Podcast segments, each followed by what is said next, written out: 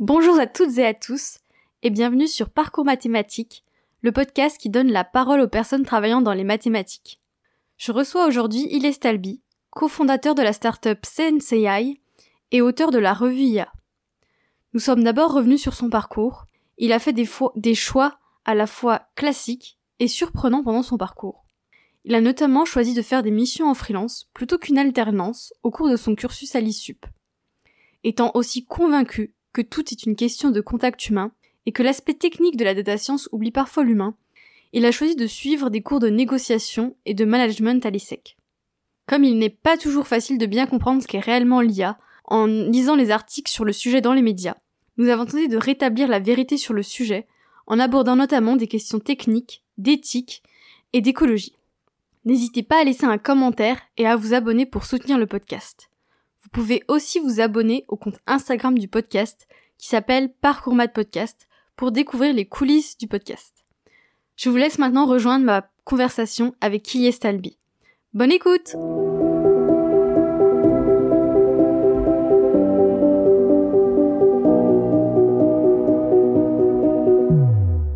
Bonjour Ilyes et bienvenue sur Parcours Mathématiques. Pour commencer, je vais te demander de te présenter de la manière dont tu le souhaites. Bonjour Lorraine, merci beaucoup pour, euh, pour ton invitation. Euh, donc je m'appelle Lias Talbi, j'ai 24 ans, je suis euh, data scientist de formation. On va parler un petit peu de mon parcours. J'ai fait pas mal de mathématiques, c'est pour ça que je suis ici. je suis passionné de tout ce qui est intelligence artificielle, data science. voilà, je serais ravi de, de, de, vous parler un peu de, de tout ce que j'ai fait. Et du coup, pour en revenir à ton parcours, comme tu as dit qu'on allait en parler, est-ce que tu peux nous préciser un peu ton parcours? Ouais, alors euh, super classique au départ, et ensuite un peu plus atypique. Euh, j'ai commencé par euh, un bac S, je l'ai eu en 2015. Ensuite j'ai fait une classe prépa, deux années de MPSI, MP, donc maths physique, super théorique, et que ça. Ensuite je suis parti, j'ai intégré l'Institut statistique de l'Université de Paris, sur concours. Donc, c'est un institut qui, qui forme à l'actuariat et la data science. Euh, et j'ai euh, j'ai suivi un double diplôme avec euh, Sorbonne Université en mathématiques appliquées. Et donc j'ai un master de mathématiques appliquées de Sorbonne Université. C'est ex-UPMC, mais ils ont changé le, le, nom. Et je suis passé par l'ESSEC Business School pour apprendre un petit peu plus de choses sur l'aspect business, un petit peu marketing, tout ça, enfin les choses que qu'on maîtrise moins souvent les les théoriciens. Euh, et ensuite, j'ai euh, travaillé à, à l'INSEP, j'ai fait mon stage euh, là-bas avec l'équipe de France de boxe. Et j'ai continué un petit peu avec eux à travailler sur des problématiques de, liées à la vision par ordinateur pour l'analyse de performance. Euh, et aujourd'hui, euh, j'ai lancé ma startup. Euh, et donc, on est dans l'incubateur de l'école polytechnique. Mais pareil, on aura l'occasion d'en reparler au fil de ce podcast. Super. Du coup, oui, un parcours assez classique au début et puis qui, qui devient un petit peu moins classique par la fin. Et euh, on va dire, pourquoi est-ce que tu as choisi d'étudier les mathématiques à la base? Euh, En fait, c'est une euh, réflexion assez, euh, assez, enfin, qui vient du cerveau pour le coup. C'est pas du tout, euh, c'est pas le cœur qui m'a qui m'a orienté vers ça. Mais j'ai appris à aimer les mathématiques au fil de mes études. Mais au début, c'est vraiment que je savais pas quoi faire. Mais par contre, j'avais l'intuition de me dire que euh, quelles que soient les, avancées euh, futures, quel que soit ce qui va se passer, quelles que soient les nouvelles technologies qui, vont m'exciter euh, dans 5 à 10 ans, à chaque fois, ce sera un truc qui sera pas si loin que ça des mathématiques euh, et de l'informatique aussi. Et du coup, je me suis dit, bon, je me concentre sur ça, je fais des maths, je fais de l'algorithmique, et ensuite, je vais trouver ma voie, je vais trouver le truc qui me, qui me plaît. Et euh, au final, j'ai eu raison, parce qu'en fait, quand, quand j'ai eu mon bac euh, en 2015, on parlait pas vraiment de, enfin, de data science, tout ça. Il y avait sûrement des data scientists, mais c'était pas un métier qui était connu du grand public. Donc, euh, j'aurais jamais pu euh, savoir dans ma tête, tiens, je vais être data scientist.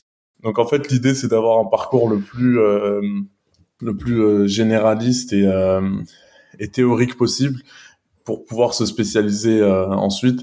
parce que l'idée, c'est qu'une fois qu'on a les outils mathématiques et informatiques, ben, on, peut, on peut les adapter à n'importe quel domaine.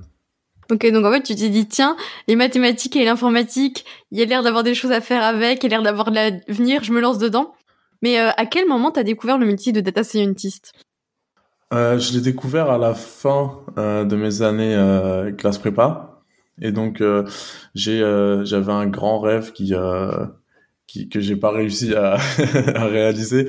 C'était que je voulais intégrer l'ENSAE, donc c'est une école sur le campus de Polytechnique qui est euh, spécialisée dans la data et dans les stats en fait en général.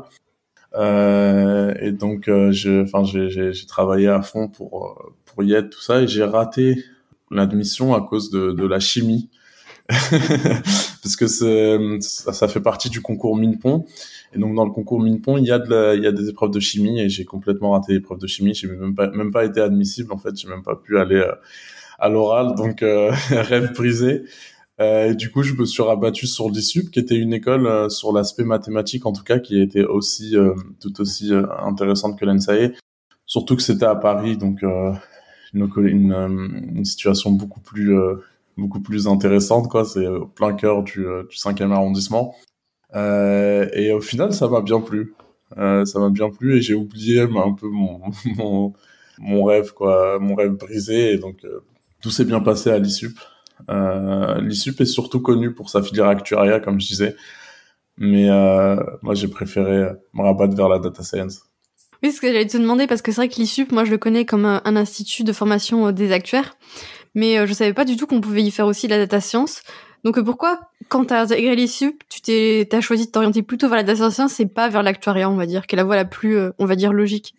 Le, La réflexion, en fait, que, que je me suis fait, c'est que euh, Aujourd'hui, j'ai envie de faire des stats. Donc limite, le domaine d'application, c'est pas vraiment euh, ce qui est le plus important. Euh, J'aurais pu faire des stats dans la finance, donc ça c'est l'actuariat. Mais je me suis dit que finalement la data science c'était les mêmes outils, statistiques, mathématiques, des outils d'algo, mais que je pouvais répliquer à un nombre de domaines infini. Donc dans l'automobile, dans le sport, dans euh, dans l'industrie, dans le médical. Et ça, ça m'a attiré. Je me suis dit, bon, au pire, si dans 5 ans j'ai envie de changer, bah, je change de domaine et j'ai l'impression de changer de métier. Alors que finalement, les outils sont, sont exactement les mêmes. Alors que l'actuariat, j'avais cette vision euh, qui est un peu, enfin, c'est un métier assez, euh, assez répétitif, quoi. Enfin, pendant, pendant la carrière, on va faire, on peut faire les cinq premières années de l'actuariat vie, et ensuite, quand on change, bah, on fait de l'actuariat non vie, quoi. Mais sinon, euh, ça reste de, de l'assurance, ça reste le monde de la finance, tout ça, et donc, donc c'était pas un truc qui m'intéressait, mais bon. Je, je, je sais que financièrement, ça aurait été plus intéressant. Après, j'ai fait mon choix. je me suis dit que bon, je pouvais gagner de l'argent quand même en étant data scientist, donc ça ira. Oui, ça va, en data scientist, c'est pas le pire non plus, la pire situation. Mais c'est vrai qu'on peut quand même appliquer la data science. C'est vrai qu'il y a vraiment beaucoup de domaines. Je pense quasiment tous les domaines où il y a des données, il y a potentiellement de la data science. Alors c'est que l'actuariat c'est peut-être plus euh, axé sur euh, les banques ou des assurances. Enfin moi de ce que j'en comprends. Après je suis pas spécialiste en actuariat mais voilà. Et euh, tu m'as dit que tu avais fait une formation donc à l'ESSEC en plus de ta formation à l'ISUP. Pourquoi tu as choisi de te former en management pour faire de la data science par exemple? Ouais, alors c'était pas vraiment pour faire de la data science, c'est que je suis je suis quelqu'un enfin en tout cas j'espère j'espère être quelqu'un d'assez entrepreneur euh, j'aime bien créer des choses, avoir de l'impact, tout ça. Et je me suis dit que bon là, enfin, euh, sur l'aspect théorique, euh, ça suffira pas en fait. Euh, et donc j'avais besoin de compléter un petit peu ma formation. Après c'était pas grand chose quand on suivait des cours à l'ESSEC. C'est un partenariat en fait entre l'ESSEC et, et l'ISUP qui permet aux étudiants de l'ESSEC d'être, euh, d'avoir le titre d'actuaire et qui permet aux étudiants de l'ISUP du coup de suivre quelques cours à l'ESSEC je me suis dit, vas-y, je vais, je vais y aller. Euh, ça coûtait pas grand chose. Enfin, ça coûtait quand même le fait d'aller, d'avoir deux heures de trajet le matin. J'habitais à Aulnay-sous-Bois, qui est à Cergy, donc euh, je, je, prenais, je prenais euh, à peu près deux heures pour pour y aller, deux heures le matin et ensuite deux heures pour rentrer euh, à la fin de la journée. Mais en soi, c'était un sacrifice qui a payé finalement parce que j'ai rencontré pas mal de gens intéressants tout un, mindset différent, un écosystème euh, différent et euh, et ça m'a appris beaucoup de choses donc, euh, donc je suis super content. J'ai appris, enfin j'ai appris, j'ai suivi des cours en tout cas de management, de leadership et de et de négociation. Et donc ça m'a, comme j'ai dit, dans un précédent podcast, c'était c'était surtout pour euh, pour prendre conscience de mon ignorance de ces sujets-là, quoi. Parce que euh, souvent, en fait, c'est c'est euh, c'est intéressant, mais les les gens du business ou les gens du design ou les gens qui sont pas enfin pas forcément techniques, ils ont conscience du fait qu'ils arriveront pas à faire des choses mathématiques ou des choses de développement ou quoi, des choses techniques mais euh, le contraire est pas forcément vrai. C'est que les gens qui sont un peu plus techniques comme nous, on a toujours l'impression d'être capable de faire euh, ce que les autres font, donc euh, de faire du design, de faire du business, tout ça. Et donc, enfin, c'est bien de, de, de s'ouvrir un petit peu, de regarder à quoi les autres métiers ressemblent, au moins pour être conscient que, bah, qu'en fait non, on, on sait pas faire. Et euh, je discutais avec un, c'était une personne qui a travaillé pendant près 20 ans euh, à Renault et qui travaillait à l'interface entre les designers et les techniciens. Et il me disait que c'était un enfer parce que les techniciens, enfin, ils comprenaient jamais pourquoi euh, c'était quoi le, le, le travail euh, qu'il y avait qui était vraiment euh, qui apportait vraiment de la valeur du côté design. Et donc le fait de les faire travailler ensemble, c'est vraiment horrible en fait parce que euh, parce qu'ils doivent se coordonner pour que le, le produit final soit soit cohérent et corresponde aux attentes de l'utilisateur mais euh, au final ils y arrivaient pas parce que tu avais d'un côté des gens qui comprenaient pourquoi les autres étaient utiles mais de l'autre des gens qui comprenaient pas pourquoi il y avait l'autre équipe en face qui euh, qui travaillait. Et c'est d'autant plus plus frustrant qu'en fait dans ces dans ces métiers de design de business tout ça le quand un travail est bien fait en fait on ne voit pas. Quand une application pour un, un UX designer par exemple quand une application est bien designée et que tous les boutons sont à la bonne place et que les couleurs sont bien choisies, etc., bah on ne voit pas en fait qu'il y a eu un travail. C'est tellement évident que qu'on a l'impression que c'est, ça a toujours été comme ça. Et pour eux, forcément, c'est un peu frustrant de, de, de, gérer ça. Et donc moi, ça m'a permis de, de savoir euh, qu'il y avait euh, peut-être une bonne, euh, ouais, un bon millier de métiers sur lesquels je suis vraiment nul. En vrai, ça m'étonne pas trop ce que tu dis parce que c'est vrai que, enfin, pour parler euh, en termes de mathématiques, c'est vrai que je pense qu'on n'a pas beaucoup de connaissances même en tout ce qui est euh, management, négociation et marketing. Mais, euh, enfin, en fait, je le vois à travers, on va dire, les gens qui font des maths. C'est vrai que c'est pas forcément leur domaine. Mais après, c'est vrai que, en fait, il y a beaucoup de gens, on va dire, qui vont considérer ça comme inutile, par exemple si c'est juste pour parler du marketing, ils vont se dire que c'est quelque chose d'inutile. Donc c'est pour ça qu'ils comprennent pas toujours l'intérêt. Mais peut-être aussi parce qu'on n'a pas du tout fait dans nos études. On va dire, nous, on n'a pas du tout été sensibilisés à ce genre de choses, quoi. On a fait des choses très techniques. On est un peu dans le technique et tout, mais on voit pas forcément le reste. Du coup, c'est vrai que, c'est vrai que des fois, je pense que ça peut peut-être apporter quelque chose. En tout cas, au moins une ouverture d'esprit, je dirais. Exactement, c'est exactement ce que ça apporte, euh, une ouverture d'esprit, un peu plus de culture aussi. Et en fait, on se rend compte que euh, la vie, en fait, c'est surtout une histoire d'émotion. Et donc, euh, les, les, mathématiques et l'aspect technique ne nous apprennent pas ces sujets-là. Alors que le marketing, le business, quand on doit gérer des humains, quand on doit convaincre des humains, bah là, ça nous apprend des choses de, de la vie de tous les jours finalement. Et, et c'est aussi peut-être un petit peu pour ça que les gens souvent qui font du, du business, sont arrivent à, être euh, aussi bien payés que des gens qui font de la technique quoi.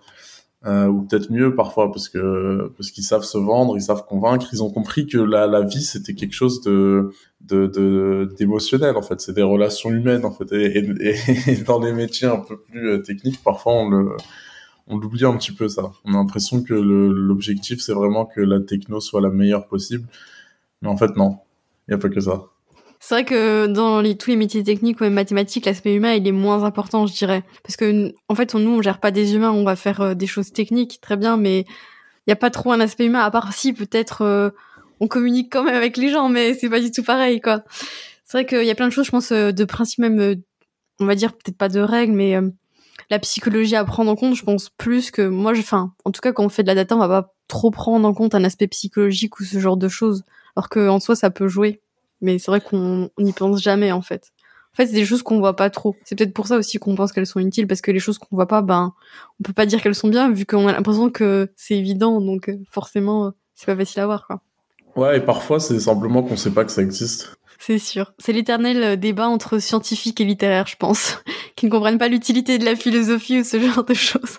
C'est ça, alors qu'en en, soi, les, les personnes qui ont le plus inspiré le monde et qui ont le plus apporté à l'humanité, c'était des gens qui étaient euh, qui étaient qui avaient compris en fait les deux euh, les deux ces deux aspects-là et qui les avaient réunis. C'est que tu tu enfin il y a beaucoup de grands mathématiciens qui sont aussi des grands philosophes ou des grands écrivains ou des grands inventeurs qui sont des artistes.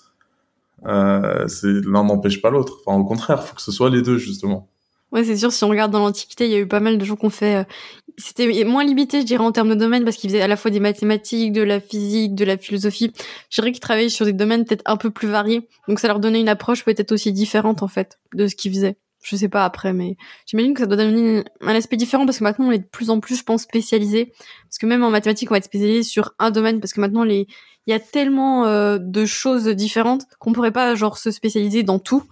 Donc du coup, on choisit un domaine, mais du coup, on perd un peu en ouverture d'esprit aussi, quoi. Voilà, c'est un peu ça le défaut. Ouais, exactement. Et c'est pareil dans tous les sujets qui, euh, qui se développent euh, rapidement. C'est que à la base, tu avais quelqu'un, une personne qui gérait euh, toute la data de son entreprise. Aujourd'hui, les équipes data, c'est des centaines ou des milliers de personnes avec chacun un truc super spécifique sur lequel, sur lequel ils travaillent. C'est sûr, on est de plus en plus spécifique parce que plus ça se développe. Et sinon, j'ai lu un article donc sur ton blog et il y a quelque chose qui a retenu mon attention sur ton parcours. C'est que j'ai vu que tu avais fait des missions freelance quand tu étais étudiant et c'est vrai que c'est quelque chose auquel on pense pas trop. Donc comment t'as pourquoi tu as choisi de faire des missions en freelance quand tu étais étudiant? Ouais, alors euh, j'ai eu la chance que si euh, enfin le Covid sur certains points ça a apporté pas mal d'opportunités et de perspectives donc j'ai eu la chance d'avoir été étudiant pendant le Covid et je suis content que ça se soit bien passé pour moi parce que je sais je suis conscient que pour beaucoup d'étudiants euh, c'était pas c'était assez assez déprimant quoi. Même plus que ça ça peut être un, un euphémisme. Et donc euh, moi j'avais envie de faire quelque chose. Euh, je savais pas quoi. Je me suis dit bon il faut il faut que je fasse quelque chose qui soit stimulant et quelque chose qui me rapporte de l'argent aussi. C'était les deux conditions que, que je m'étais fixées. Et euh, j'avais la chance d'avoir un petit peu de visibilité euh, via, via mon blog, via LinkedIn, tout ça. Et je me suis dit, vas-y, je vais, je vais essayer, euh, je vais essayer, je vais lancer. J'ai, mis un, un post sur, sur LinkedIn. J'ai dit que je cherchais des missions. J'ai pas dit que j'étais étudiant, parce que forcément, ça aurait été un peu plus compliqué. J'étais en, en fin de deuxième année. Et donc, il y avait à l'issue, tu as le choix de faire une alternance et moi, j'avais pas fait d'alternance, et donc j'avais du temps. J'avais à peu près euh, deux jours par semaine qui étaient libres. Et euh, donc je me suis dit, c'est parfait, je peux, je peux faire des choses euh, sur ces deux jours-là. Et quand une personne m'a contacté, bah, c'était ma première mission. C'est un, une mission dans le BTP. Euh, c'était un POC en fait pour euh, pour utiliser de la vision par ordinateur. J'ai appris énormément de choses, non seulement sur l'aspect technique, déjà sur la vision par ordinateur, mais aussi sur euh, sur les euh, sur le l'aspect en fait euh, business de d'être freelance quoi. Euh, le fait d'envoyer une proposition commerciale, bon, c'était un truc que je connaissais un petit peu parce que j'avais travaillé avec la, j'étais directeur de la junior entreprise de, de l'ISUP, donc j'avais vu un petit peu comment ça se passait. Mais on a l'impression, on a toujours l'impression que les juniors entreprises, c'était un peu dans le, c'est un peu, ouais, c'est un peu, enfin voilà quoi. Si tu te trompes, les gens vont me pardonner, ça ira parce que t'es étudiant. Mais là, c'est vraiment, tu passes, euh, tu passes dans un, dans, dans la vraie vie en fait. et du coup, euh, j'ai envoyé ma première proposition, j'étais super content. Euh, et la personne l'a accepté. La mission s'est super bien passée. Ça m'a mis en confiance euh, directement. Ça s'est bien passé, sauf que, sauf sur un, un, un aspect, c'est que la personne m'a, m'a tellement remercié à la fin que je me suis dit que finalement c'était pas assez cher. en plus, ça m'a dit que euh, qu'elle avait contacté des agences et que les agences avaient demandé euh, trois fois le prix qu'elle demandait, tout ça. Donc ça m'avait un petit peu euh, énervé ou quoi, mais bon, c'est c'est pas grave. C'est j'ai j'ai appris après ça et l'essentiel c'est que ça m'a vraiment mis en confiance et je me suis dit bon bah finalement ça va, c'est pas si si si compliqué que ça je peux prendre d'autres missions, je peux les réaliser et euh, tout se passera bien. Et donc euh, après j'ai pris, j'ai enchaîné deux, trois, quatre missions. J'ai fait un compte sur euh, sur Malte. Je, je, suis contacté régulièrement. Et aujourd'hui c'est une de mes activités je fais encore quand quand il y a une mission qui m'est proposée, qui est de courte durée et qui m'intéresse beaucoup. Je me positionne dessus parce que c'est intéressant, ça apporte de l'argent et ça, permet de travailler sur des nouveaux sujets, surtout sur des missions courtes quand on travaille pendant dix jours sur un sujet, bah ça permet de d'avoir vraiment commencé à avoir une connaissance de ce sujet-là, même si dix jours c'est pas assez, mais ça permet d'avoir de mettre un premier pied euh, sur ce domaine. Et donc là, j'avais mis un pied dans le domaine du BTP. Euh, j'ai travaillé dans le sport aussi. J'ai travaillé sur des missions euh, liées au, au nucléaire, euh, sur des trucs un peu euh, prédiction des températures, de je sais plus quoi. Enfin, j'ai oublié exactement c'était quoi les, les composants mécaniques qui, qu'on devait analyser. Mais c'est super intéressant parce que tu apprends plein de choses en fait. Et, et pareil, c'est, c'est, c'est qu'une histoire de, de contact humain quoi. C'est sûr. Du coup, au final, à la place de faire une alternance, tu te dis tiens, je vais faire des missions en freelance à la place, ce sera à peu près la même chose, mais au moins je serai peut-être un peu mieux payé en freelance. Ouais, c'est pas, c'est pas que c'est, non, c'est pas un peu mieux payé, c'est, c'est beaucoup mieux payé. en freelance, on était beaucoup mieux payé qu'en, qu'en alternance. Et, euh, et en plus, enfin, j'avais pas, j'avais pas trouvé euh, vraiment le, le sujet d'alternance qui, euh, qui m'intéressait vraiment. Donc je me suis dit, bon, enfin, j'ai des choses hein, mieux à faire, quoi. Après, en fait, ça, c'est pas, c'est pas, c'est pas adapté à tout le monde.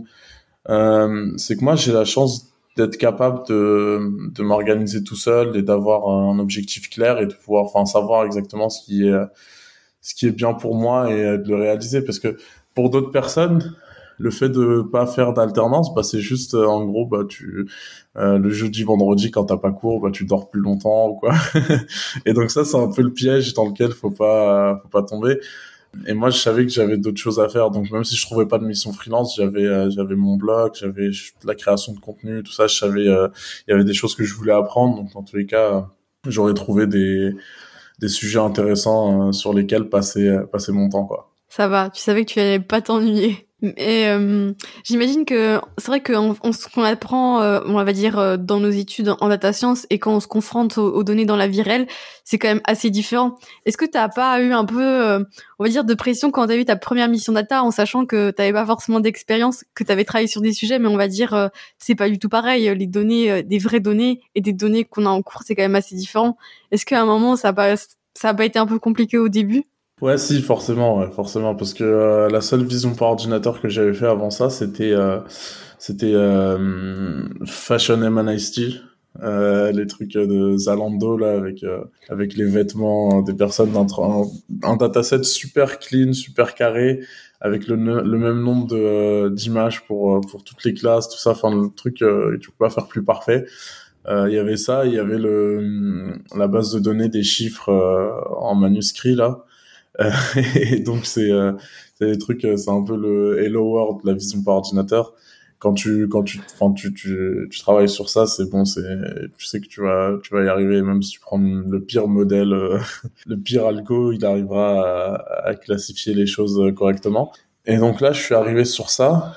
J'ai dû faire de la détection d'objets. J'avais déjà fait de la détection d'objets pour euh, pour un article sur euh, sur la revue IA, mais sur des choses un peu plus simples où genre les objets étaient vraiment visibles tout ça. Et là, je devais faire ça sur euh, un chantier, chantier BTP, donc il y, y avait des outils un peu partout, fallait fallait détecter les, bons outils tout ça. Euh, sachant que j'avais pas d'image qui était vraiment très propre, donc j'ai dû récupérer ça un peu sur sur YouTube, un peu partout.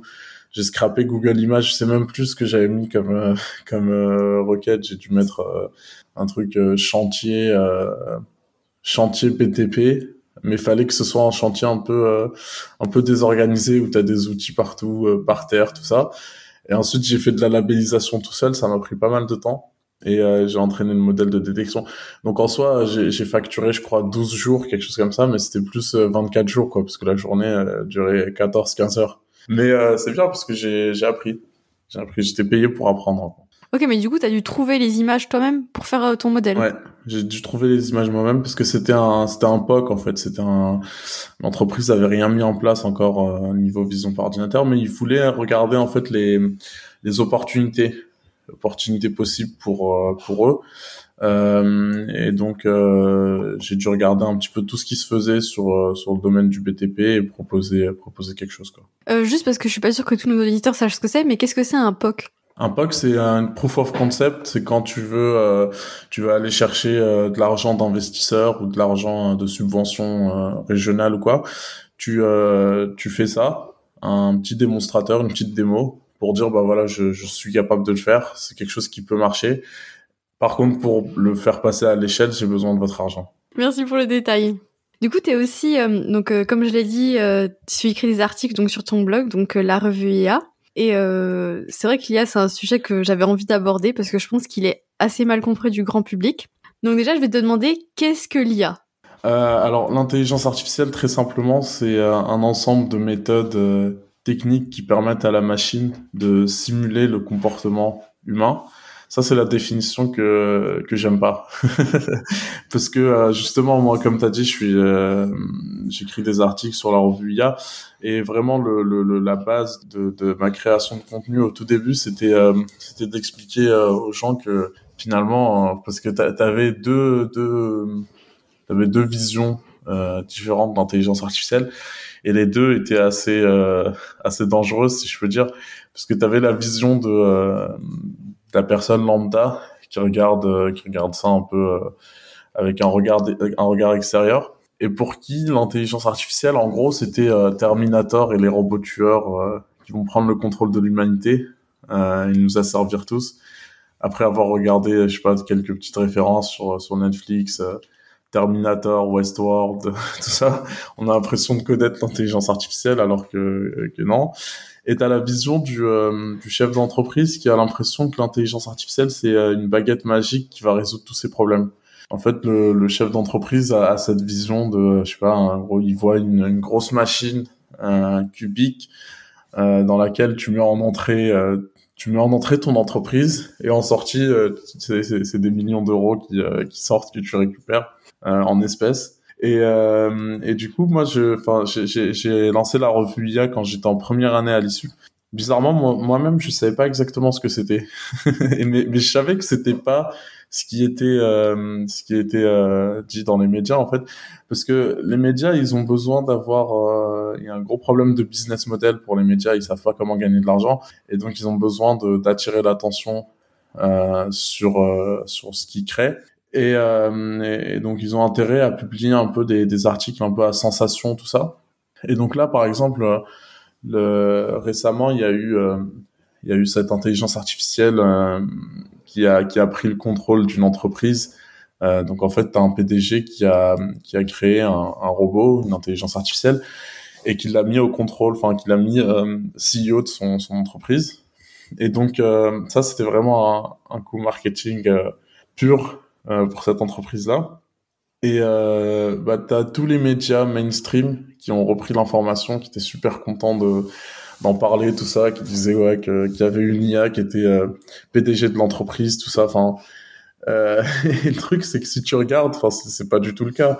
C'est juste que la personne a... Par contre, oui, je, je, suis obligé de respecter le coup marketing, puisque comme tous les médias en ont parlé, c'est un coup marketing réussi forcément. Mais euh, c'est le genre de sujet qui euh, qui intéresse et c'est le genre de sujet qui ont de la visibilité euh, sur Internet. Et moi, euh, moi c'est vrai que je suis un peu je suis un peu jaloux de ça parce que moi je parle de, de la vraie intelligence artificielle euh, et tout le monde s'en fiche parce qu'en fait en, en, réalité c'est moins c'est moins attrayant et c'est moins c'est moins intéressant que ce qu'on ce qu'on ce qu'on regarde en fait ce qu'on voit à la télé quoi. Euh, donc forcément, euh, ça intéresse moins les gens. Quoi. C'est vrai que je pense que si on demande aux gens, il y a beaucoup de gens qui savent pas trop ce que c'est l'IA, ou alors ils savent que l'IA des médias. Mais moi, pour avoir, euh, enfin quand j'ai un peu fait de la datation, c'est un peu vu ce que c'était l'IA, je me suis dit, ah en fait c'est ça l'IA, presque une déception, mais presque on se dit, en fait c'est pas si fou que ce qu'on pense en fait. Des petits algorithmes comme ça. C'est sympa hein, mais c'est pas c'est pas aussi incroyable que dans les médias quoi. Et euh, en plus on se rend compte qu'il y a différentes formes d'IA on va dire. Par exemple le machine learning le deep learning que ce soit des images ou pas des images des fois il y a de l'IA c'est vrai que c'est vraiment pas impressionnant. Est-ce que tu pourrais déjà nous détailler genre un peu les différents types d'IA pour euh, qu'on voit euh, les différences qu'il peut avoir parce que il n'y en a pas qu'une d'IA Ouais, alors souvent on parle de, euh, en gros, tu vois, t'as as, l'intelligence artificielle, ça c'est le, le, domaine, euh, donc le, le domaine principal. À l'intérieur de l'intelligence artificielle, t'as ce qu'on appelle euh, le machine learning, et ensuite t'as ce qu'on appelle le deep learning. Donc le machine learning, c'est toutes les méthodes d'apprentissage. Je, je, je, traduis juste euh, la définition de machine learning en, en français. Euh, c'est toutes les méthodes d'apprentissage des machines en gros. Et donc, c'est des méthodes qui vont leur permettre de comprendre un jeu de données et de d'essayer d'en sortir des euh, des des des, prédi des, enfin, des prédictions qui sont euh, utilisables pour la vie réelle. Et sur ces méthodes d'apprentissage, en fait, tu en as plusieurs. Tu vas avoir des méthodes comme le deep learning, du coup. Le deep learning, là, du coup, c'est des réseaux de neurones euh, dans lesquels tu vas entrer une grosse quantité de données. Et l'idée, c'est que le modèle, c'est un modèle mathématique qui a énormément de paramètres qu'il peut adapter.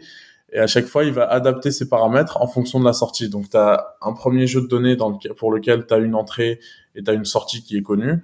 Et ensuite, tu as ton jeu de données pour lequel euh, tu connais l'entrée, mais tu connais pas la sortie. Et à partir de la première, du premier jeu de données, le modèle va s'entraîner pour donner la sortie de ce que tu connais pas. Euh, et sinon, tu as une grosse, un gros domaine de l'apprentissage qu'on appelle le reinforcement learning. Euh, c'est que dans ce domaine-là, tu laisses en fait le modèle s'entraîner au contact de son environnement.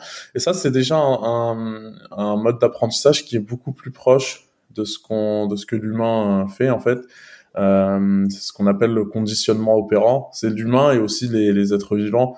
Euh, c'est que euh, si tu, euh, si à chaque fois qu'un qu'un enfant euh, touche une casserole d'eau brûlante, se brûle la main, bah, au bout d'un moment, il va comprendre que euh, que tu dois pas, c'est pas quelque chose à faire quoi.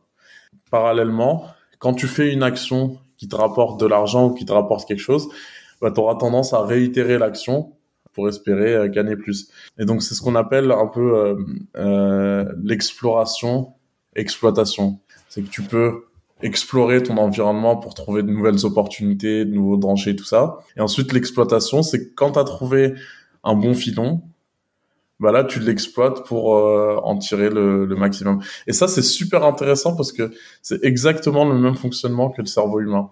Et donc euh, les chercheurs ont réussi à transposer ça sur euh, sur des, euh, des modèles d'intelligence artificielle.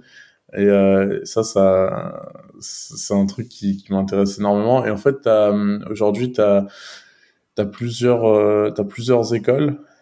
Et l'école que je préfère, c'est celle de Yann Lequin, qui euh, pour qui en fait là le, les progrès de l'intelligence artificielle vont, vont vraiment se baser sur la sur la, le cerveau humain sur comment le cerveau humain apprend et donc aujourd'hui euh, je vais pas rentrer dans les détails parce que on pourrait en parler pendant des heures mais en, gros il parle de ce qu'on appelle le self supervised learning donc c'est vraiment un, un mode d'apprentissage qui va être à mi chemin entre euh, l'apprentissage euh, par renforcement et l'apprentissage en, en utilisant des données. En gros, Yann Lequin explique que euh, aujourd'hui, si on veut qu'une intelligence artificielle comprenne ce que c'est qu'une girafe, ben, on doit lui donner euh, des milliers d'images de girafes. Et il disait qu'on n'a pas droit de dire que c'est comme ce que c'est comme l'apprentissage humain parce que un bébé, une fois qu'il a vu euh, deux images de girafe, bah c'est bon, il sait, il sait ce qu'est une girafe. Quoi. On n'a pas besoin d'avoir des milliers d'images pour euh, pour lui expliquer le concept. Ok, super. C'est vrai que oui, il y a différents, il y a plein de choses qu'on peut faire avec l'IA. Donc l'IA, c'est très très vague comme terme.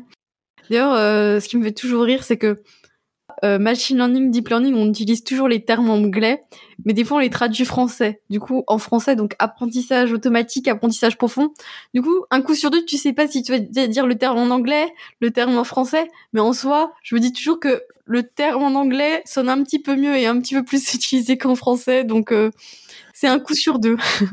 Ouais, après, euh, c'est vrai que ça, c'est un peu, euh, je sais pas, c'est un peu un débat, un débat que moi-même, je j'ai pas d'avis sur ça c'est que je me dis nous on a assez de bons ingénieurs pour imposer notre euh, notre vocabulaire et notre mode de, fonctionnement. Euh, mais en même temps euh, les choses existent déjà comme elles sont donc bon je sais pas. C'est vrai que sur certains sujets c'est bien de traduire. Mais après bon sur deep learning bah on dit deep learning. Après on peut dire apprentissage profond. Je pense que tout le monde comprend ce que c'est mais euh, enfin moi j'ai pas j'ai pas cette obsession de toujours vouloir que que les mots soient forcément en français. Euh, je sais que ça énerve pas mal de gens, mais bon, moi j'ai pas c'est pas quelque chose qui me qui m'intéresse quoi. Bon, du coup, entre deep learning, machine learning ou apprentissage automatique, apprentissage profond, euh, chacun fait son choix et on verra bien ce que ça donne. Et donc maintenant que tu nous as expliqué bien, on va dire les différents types qu'on peut avoir en intelligence artificielle, est-ce que tu pourrais nous, donner par exemple des exemples d'utilisation de l'intelligence artificielle? Alors du coup, oui, ça c'était la, typologie sur les sur les apprentissages, mais tu vas avoir aussi euh, des types d'intelligence artificielle en fonction de des types de données en fait que tu euh, que tu, veux traiter. Et donc euh, en vision par ordinateur, on traite des, des données images ou vidéos. En natural language processing, on traite des données plus textuelles. Et en fait, le truc c'est que ces domaines-là, c'était des domaines qui existaient déjà avant l'intelligence artificielle. Il y, a, beaucoup de gens qui pensent que euh, les chatbots ont attendu euh, le deep learning pour exister. Alors non, il y avait des chatbots avant euh, l'intelligence artificielle et ça marchait très bien. Sauf que l'intelligence artificielle a apporté une nouvelle impulsion. Et parmi les, choses, les, projets qui me qui me ouais, qui, qui m'intéressent le plus, euh, t'as as cette histoire de d'art génératif. Euh, donc l'idée c'est que tu rentres, euh, je pense que la plupart des gens en ont entendu parler, c'est que tu rentres une, euh, un texte en entrée et le modèle d'intelligence artificielle va te sortir une image, une image créée de toutes pièces. Euh, et il y a OpenAI, c'est une entreprise américaine qui fait de la recherche en intelligence artificielle, qui a été fondée par Elon Musk initialement et qui fait vraiment des projets qui sont qui sont assez incroyables. Euh, qui a créé ce modèle-là. Et euh, j'invite tout le monde à, à essayer parce que c'est c'est assez impressionnant. Le modèle s'appelle Dali. Euh, et en fait, les, les images qui sont qui sont en sortie, qui sont créées par l'intelligence artificielle, sont vraiment super réalistes. On a l'impression que c'est un être humain qui soit l'a dessiné, soit l'a pris en photo. Et en fait, pour ce modèle-là, tu as besoin d'une compréhension euh, du texte d'abord qui soit parfaite. C'est que l'IA doit être capable d'interpréter euh, le contexte, de comprendre le texte dans, le, dans son contexte. Euh, et euh, d'ailleurs, moi, je, je sais pas si, si tu as eu l'occasion de regarder une vidéo que j'ai faite sur. Il y avait, en fait, tu as, pas mal de gens qui ont partagé une image de saumon dans une rivière. Et en fait, as, les saumons, c'est des saumons crus, genre, enfin, des saumons surgelés. Et tout le monde a dit que c'était, en gros, que c'était une intelligence artificielle qui avait généré ça j'ai voulu faire le test pour voir si c'est vraiment euh, une IA qui a généré ça. Et au final, non, c'était euh, c'était pas une IA parce que quand tu demandes à l'intelligence artificielle de générer un, saumon dans une rivière, c'est bien le poisson qui est euh, qui est généré. Euh, parce que justement, il y a des il y a des techniques qui sont utilisées pour que l'intelligence artificielle puisse comprendre le, le contexte. Et donc, j'imagine que si tu demandes à l'IA de générer un saumon dans une assiette, et voilà, tu vas avoir un, un saumon euh, surgelé du coup qui qui euh, qui serait dans l'assiette. Logiquement, ça devrait être ça. J'espère en tout cas. Et ça, c'est le sujet qui me qui m'intéresse le plus. Alors, je, te laisse me couper parce que si je, si je dois parler de ce sujet-là, euh, ça peut être le sujet du podcast. J'ai tellement de choses à dire et tellement de choses qui m'énervent aussi sur ce truc-là. C'est vrai que je l'ai vu euh, cette histoire de saumon dans la rivière. En fait, je l'ai vu passer. Je me suis dit, euh, c'est quoi Qu'est-ce que c'est que ce truc-là? J'ai vu que c'était pas très. Euh, il y a beaucoup de gens qui disaient que c'était faux et que c'était de l'IA, et que c'était. Je sais pas qui, qui a inventé cette histoire, mais bon, c'est vrai qu'elle est un peu tirée par les cheveux. Mais c'est vrai qu'on disait que l'IA c'était pas si récent que ça. Quand est-ce qu'a a été inventée l'intelligence artificielle, on va dire? Bah c'est en gros c'est 1950 quoi avec le premier neurone artificiel qui a été créé les gens n'ont pas conscience, mais ça date d'il y a super longtemps. Hein. C'est l'algorithmique, c'est euh, euh, il y, a, y a plusieurs euh, dizaines de siècles. Quoi. Et donc on a toujours l'impression un peu, euh, un peu que, que on est, on est les, les plus intelligents, que on a tout créé, mais en fait non tout existait déjà et nous on est juste là pour les adapter. Simplement aujourd'hui ça a explosé parce que on a on a les modèles qui sont prêts, les modèles étaient déjà prêts. Mais aujourd'hui, on a les modèles qui sont prêts, on a les, les infrastructures pour stocker les données, et on a euh, les gens qui, euh, qui génèrent des, euh, des, des, des, milliers de terras, euh, je sais même plus des terras là, c'est des, c'est beaucoup plus grand que ça, euh, de données tous les jours, et donc on a, il y a, y a, eu, il y a eu une concordance de tous ces paramètres là en même temps. C'est pour ça qu'aujourd'hui c'est impressionnant. Mais je te posais la question parce que je sais qu'il y a beaucoup de personnes euh, qui pensent que l'IA c'est hyper récent. Alors qu'en fait, c'est pas si récent que ça quand même. Ça date euh, quand même de, on va dire, quelques années, voire quelques dizaines d'années même plutôt. C'est vrai que moi j'ai un souvenir, euh, pour te poser une question très compliquée mais très intéressante pour les auditeurs. Moi j'ai un souvenir que l'IA dans, je me souviens en prépa de mes cols d'anglais où je pense que dans tous les textes qu'on étudiait, il y avait à peu près tout le temps des choses sur l'intelligence artificielle et les robots qui allaient euh, contrôler notre vie ou prendre la place des humains. Est-ce que tu penses que l'UA menace l'humanité? Euh, Alors, comme j'ai dit, comme j'ai dit, en fait, c'est pas c'est pas que l'IA ne menace pas l'humanité. C'est vrai que l'intelligence artificielle est dangereuse sur certains aspects, mais c'est pas le danger qu'on pense en fait. C'est pas que euh, le robot va commencer à, c'est pas que le robot va se réveiller un jour, va s'énerver, va va tuer tout le monde pour prendre le contrôle de l'humanité.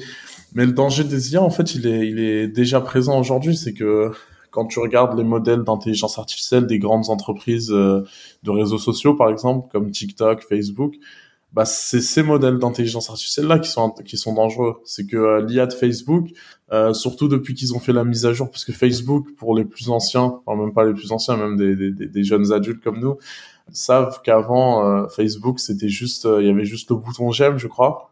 Et aujourd'hui tu as le bouton j'aime, le bouton je rigole, le bouton je pleure, tout ça. C'est que en fait t'aides l'algorithme à savoir quel contenu te fait rire, quel contenu t'énerve, quel contenu te rend triste. Et ça, c'est, je sais pas pourquoi les gens sont pas capables de comprendre que ça c'est dangereux parce que, euh, en gros, demain, le l'algo de Facebook a envie de te rendre triste. Bah, il sait exactement c'est quoi le type de contenu qu'il doit te mettre pour, euh, te rendre triste. Euh, S'il veut t'énerver, il sait aussi euh, ce qu'il doit faire. Et il y a des, euh, sujets comme, je sais pas, par exemple, ouais, pour le printemps arabe par exemple ou, ou pour tout ce qui est Brexit ou enfin l'histoire de Cambridge Analytica tout ça où on s'est rendu compte qu'en fait Facebook a joué un rôle immense en fait dans ces sujets-là qui sont des sujets de société qui, qui ont qui ont changé en fait le qui ont changé le monde quoi et on se dit que sur ces sujets-là c'est que là en fait ouais là là il y a là il y a un problème là là il y a un problème c'est que l'intelligence artificielle commence à avoir un, un contrôle qui est assez euh, qui est trop grand.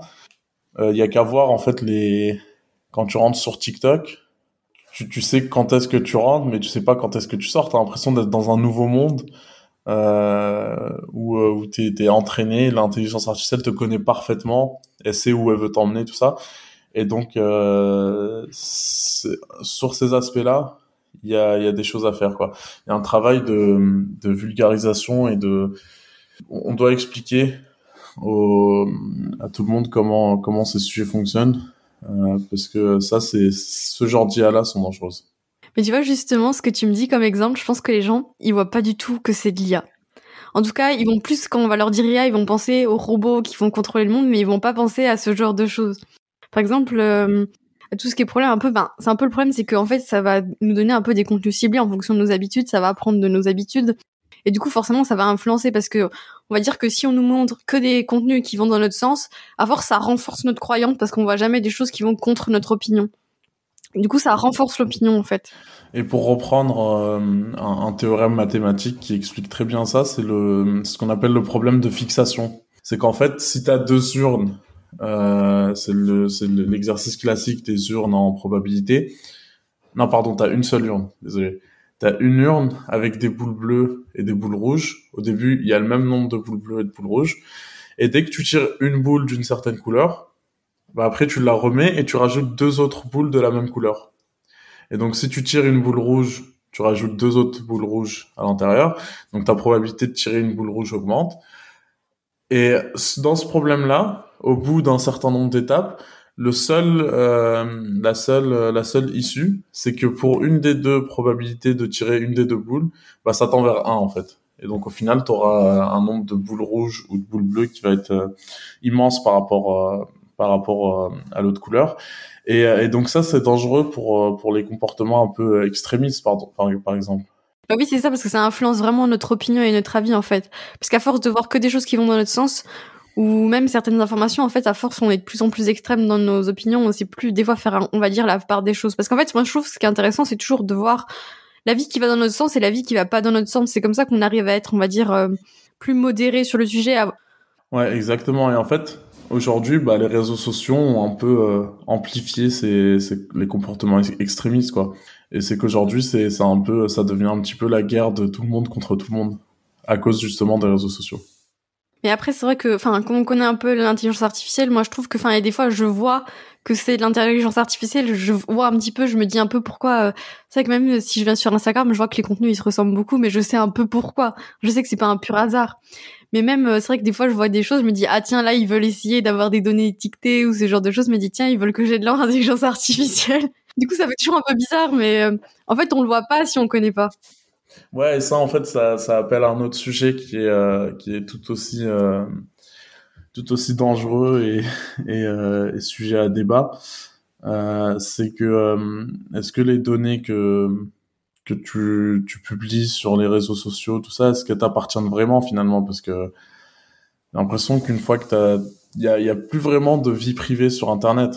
Je sais pas si ça existe ça. Le modèle comme Dali par exemple dont je parlais tout à l'heure, qui permet de générer les, les images, il a été entraîné avec euh, les données de pas mal de données d'Instagram et donc des données de d'artistes qui publient leur travail, leurs travaux ou, euh, ou des données de photographes ou quoi qui publient les photos qu'ils font. Euh, et souvent qui mettent une petite description pour expliquer euh, ce qu'ils ont voulu faire, tout ça. Et l'idée c'est que tu as une grosse base de données avec des paires entre images et le texte qui correspond. Et euh, donc OpenAI a utilisé ces, ces données-là pour entraîner son modèle. Mais le problème, c'est que les artistes aujourd'hui, ils sont pas au courant que qu'ils ont participé à la création de ce, ce modèle-là, tu vois. Et donc niveau euh, niveau propriété intellectuelle ou euh, ces choses-là, bah, je sais pas, on fait comment? Enfin, euh, Parce que surtout qu'OpenAI se fait des millions d'euros grâce à ce modèle-là. Donc forcément, d'un point de vue euh, d'un point de vue éthique, il y a des il y a des questions à se poser, quoi. Le modèle qu'on s'est créé est un peu un peu bizarre sur certains points. non mais c'est sûr que la sécurité des données, elle est, pas terrible parce qu'en soi on donne nos données, mais c'est vrai qu'on s'en rend pas forcément compte. Un peu plus maintenant parce qu'il y a un petit peu plus de législation sur les données, mais en soi même les données qui sont stockées même ailleurs, il y a plein de données qu'on croit sécurisées et qu'en fait qui, ne le sont pas vraiment parce que même les données des hôpitaux, des fois elles arrivent à fuiter et en fait c'est toutes les données, des données quand même un peu sensibles quoi qui fuitent. Et même les données, même en général, elles sont pas forcément très sécurisées. Donc vous donnez vos données, mais vous savez pas trop à quoi elles vont servir. Elles peuvent fuiter, donc euh, vraiment on peut pas savoir. Exactement, c'est c'est ça qui est un peu euh, qui est un peu dangereux. Et en fait moi, tu vois, dans, le dernier article que j'ai publié, euh, je parlais justement des des limites un peu du modèle euh, actuel de, de l'intelligence artificielle. Euh, et donc j'expliquais que qu'il y avait enfin pas mal de problèmes qui étaient euh, structurels en fait sur le sur le monde de l'IA. Tu as ces problèmes déjà de monopole c'est qu'aujourd'hui, sur des sujets comme le traitement du langage, euh, la seule innovation qui, euh, les seules innovations qui sont faites, c'est juste qu'on augmente la taille des, des réseaux de neurones et on augmente le nombre de données euh, avec lesquelles on entraîne les modèles. Et donc forcément, c'est de plus en plus robuste parce qu'on a plus de données et des modèles plus grands. Mais sur l'aspect mathématique, on n'innove pas vraiment.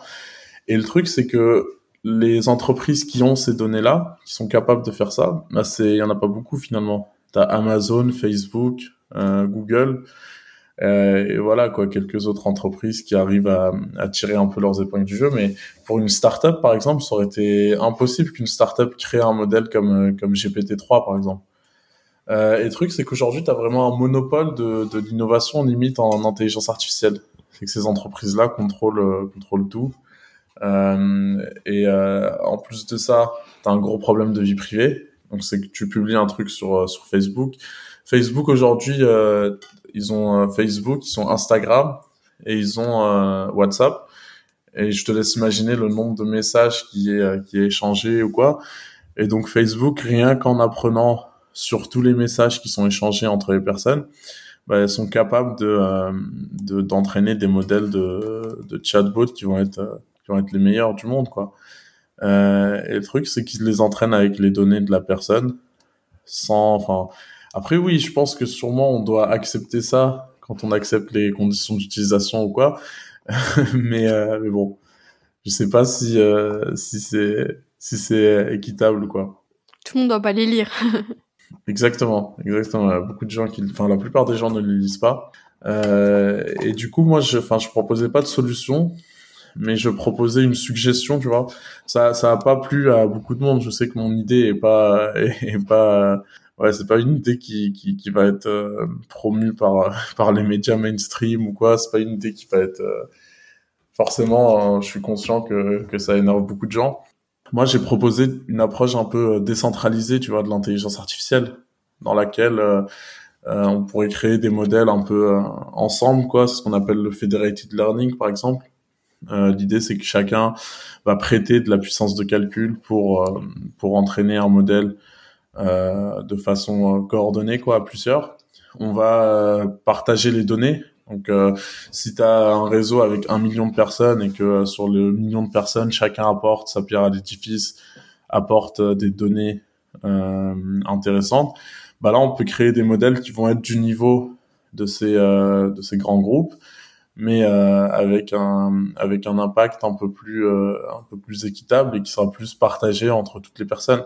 Donc, typiquement là, un, un modèle qui pourrait je, je, je, je, parle de modèle de donc le modèle de l'intelligence artificielle et je parle de modèle pour les modèles algorithmiques quoi donc c'est un peu va falloir suivre sur cette partie là sur le, le sur l'outil par exemple Dali de génération d'images tu as une approche qui pourrait être euh, un peu euh, meilleure je pense c'est que tu proposes un modèle décentralisé dans lequel tout le monde propose tous les artistes proposent leurs images Ensuite, le modèle résultant, donc l'outil résultant, on le met sur une plateforme. Et là, les, gens payent pour euh, exactement comme comme ce que OpenAI fait, comme ce que OpenAI fait.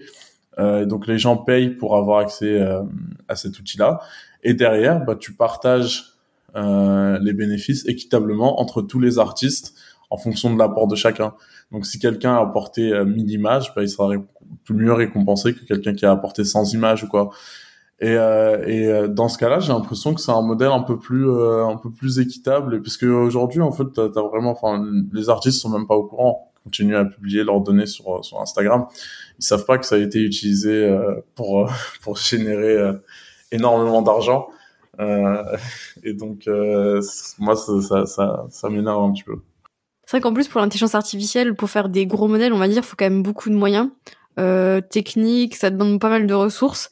Et je trouve qu'on peut aussi se poser la question est-ce que l'IA, est-ce qu'elle peut être compatible avec l'écologie, vu avec tous ces, si on considère tous ces gros modèles qui justement prennent beaucoup de ressources, prennent beaucoup d'énergie, est-ce que c'est vraiment compatible avec l'écologie? C'est une question à se poser aussi.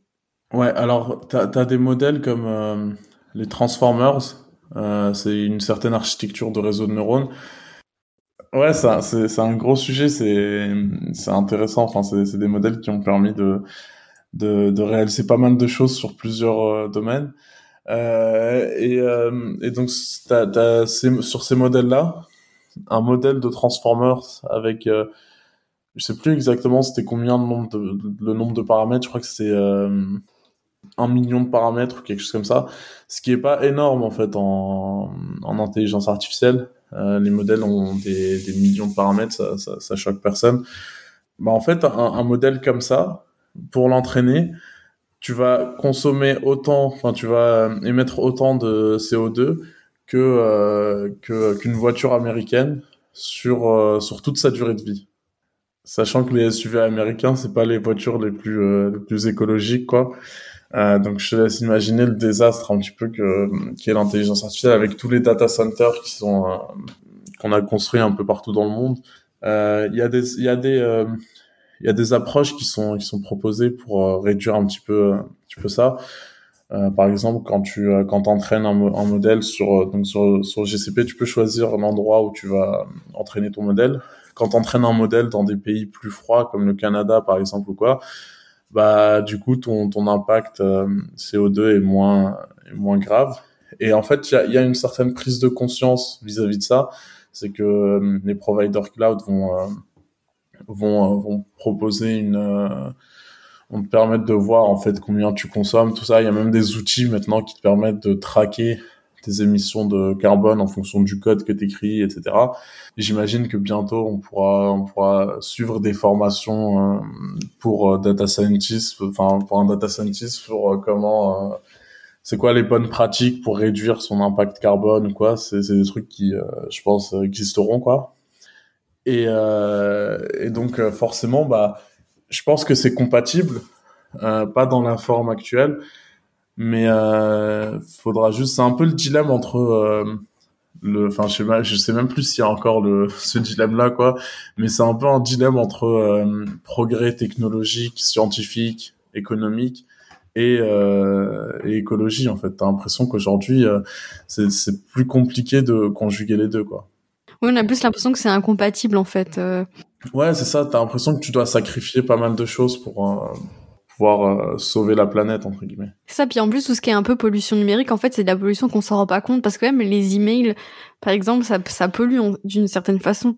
Mais en fait, on s'en rend pas compte. En fait, la seule pollution qu'on voit, c'est par exemple la pollution des voitures. C'est on va se dire ah oui, ça, ça pollue, mais en fait, on se rend pas compte qu'en fait, euh, l'ordinateur, nos emails, nos codes euh, et nos algorithmes de deep learning, en fait, ça peut créer autant de pollution en fait.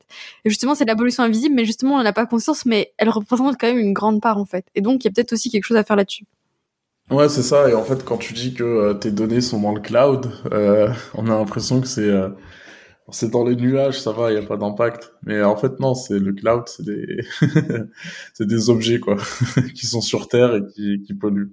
Pour pour, je vais me faire un petit peu peut-être l'avocat du diable, mais en soi, dans dans d'un autre côté, l'intelligence artificielle, ça peut être une solution pour pour euh, améliorer pas mal de, de choses quoi. Sur l'aspect écologique typiquement euh, tu as des entreprises qui gèrent la, le tri des déchets euh, par de la vision par ordinateur. Il euh, y, a, y a une start-up aussi qui euh, celle-là c'est honteux que je connaisse pas le nom parce que j'ai un ami qui travaille là-bas. Mais bon c'est une entreprise qui euh, qui détecte les déchets dans la rue et donc ils avaient fait un truc, par exemple, quand quand t'as quand quelqu'un dans une voiture qui jette euh, quelque chose dehors, bah ils le détectent via les caméras et avec la plaque d'immatriculation de la personne, bah ils peuvent retrouver euh, qui c'est pour euh, pour pouvoir lui envoyer son amende directement à la maison, quoi.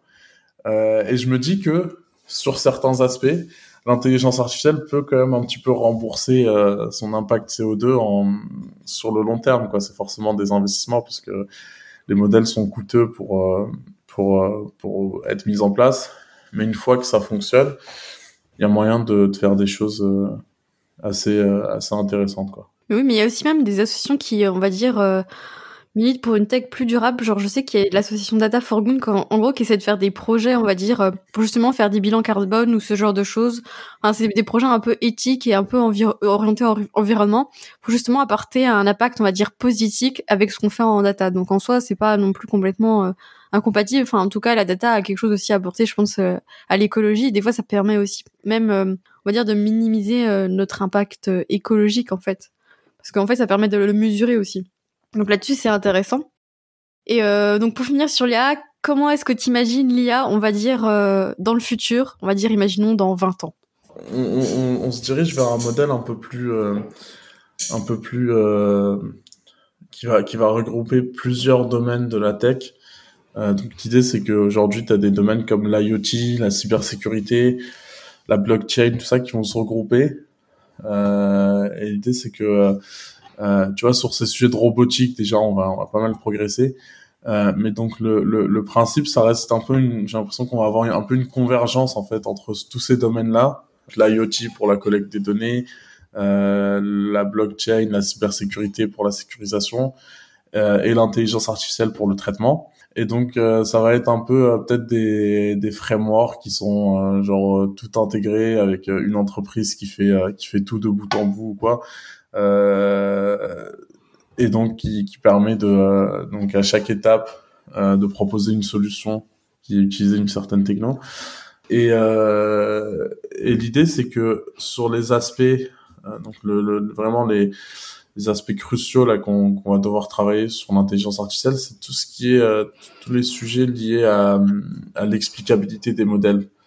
Euh, donc déjà comprendre un peu sur sur ouais, les, les, les, biais en gros, essayer d'éviter les biais des modèles.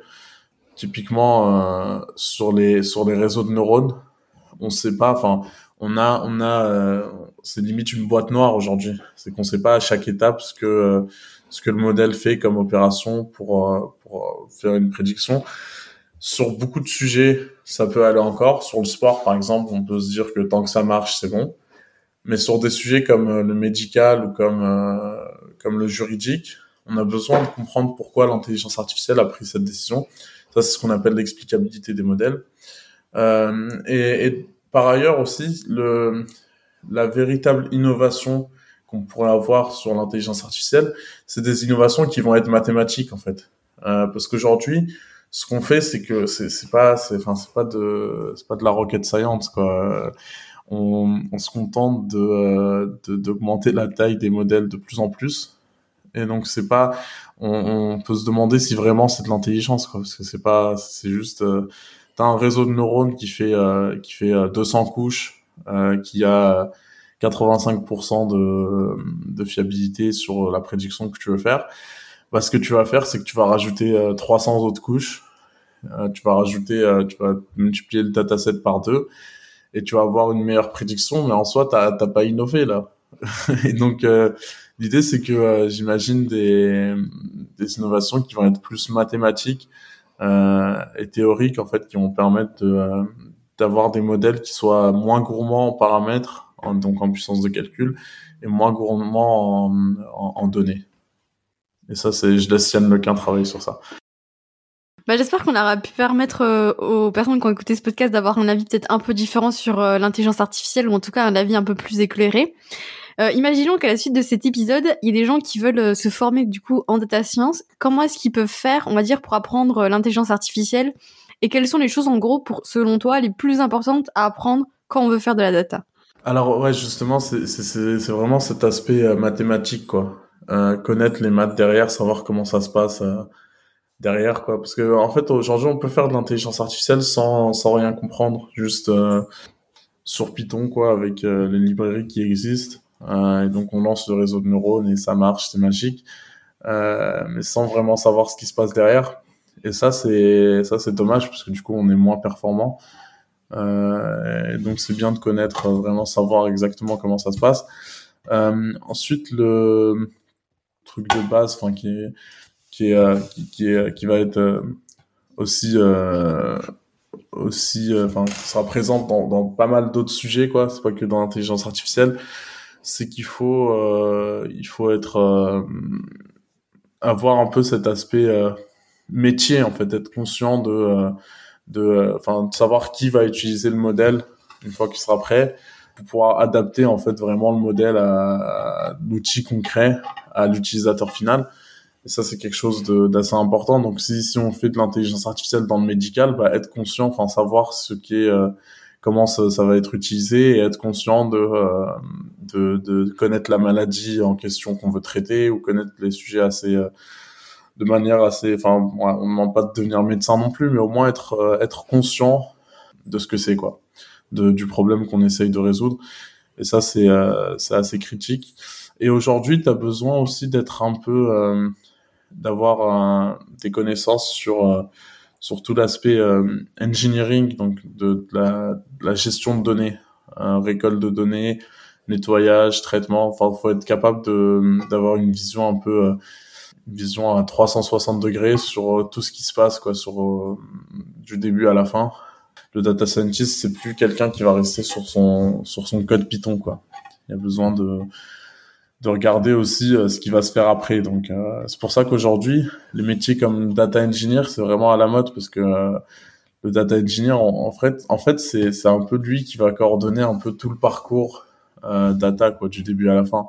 Donc euh, forcément, c'est des sujets, euh, tout ce qui est cloud computing, tout ce qui est déploiement de modèles, etc. C'est bien de, c'est bien de le connaître. Donc, si on devait euh, retenir quelques conseils, on va dire principaux, c'est déjà de commencer par bah, apprendre un peu les mathématiques de l'intelligence artificielle, peut-être apprendre de l'informatique, en tout cas à coder.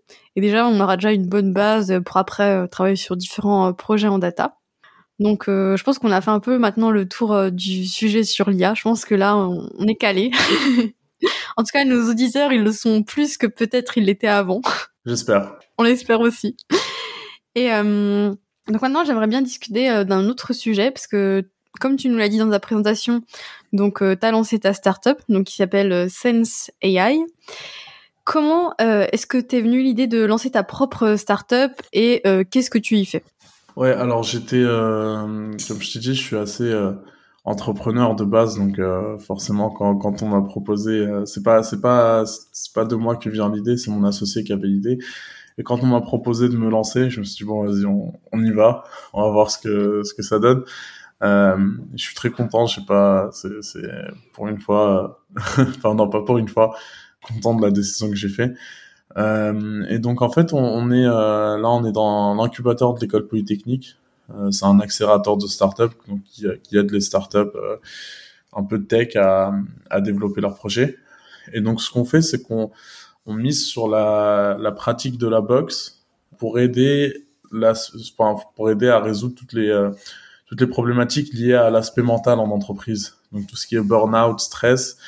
Euh, et l'idée, c'est qu'on a un modèle d'intelligence artificielle. Enfin, on a plusieurs modèles d'intelligence artificielle qui vont euh, permettre de générer les séances d'entraînement en s'adaptant à l'état émotionnel du moment de la personne.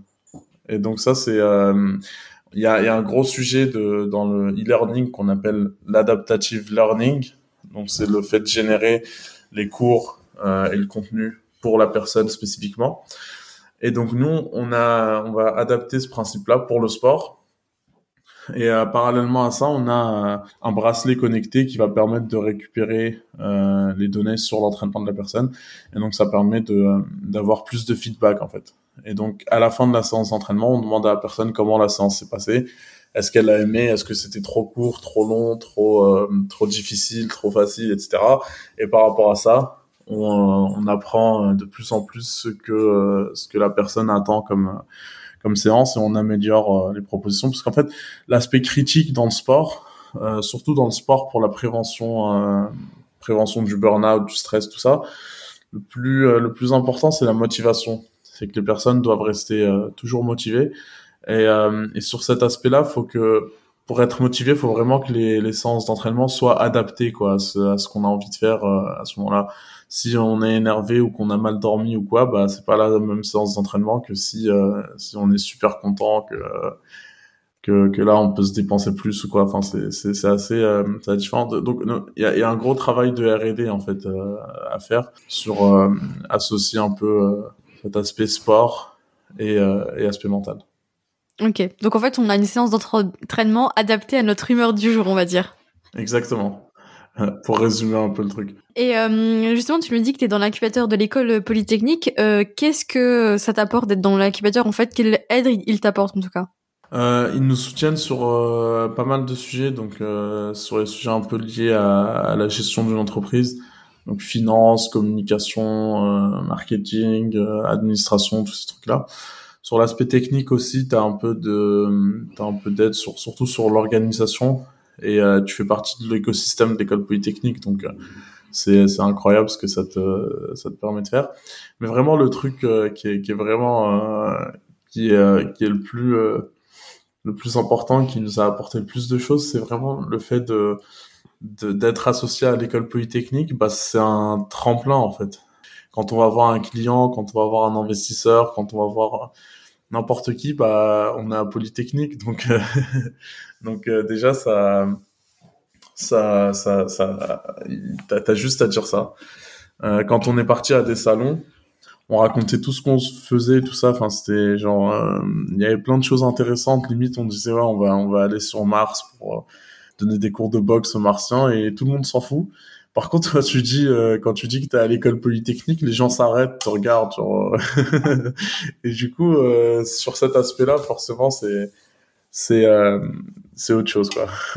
bah, c'est sûr que l'école polytechnique, tout le monde connaît, et puis ça donne un aspect un peu plus prestigieux. Donc c'est ça qui doit jouer surtout.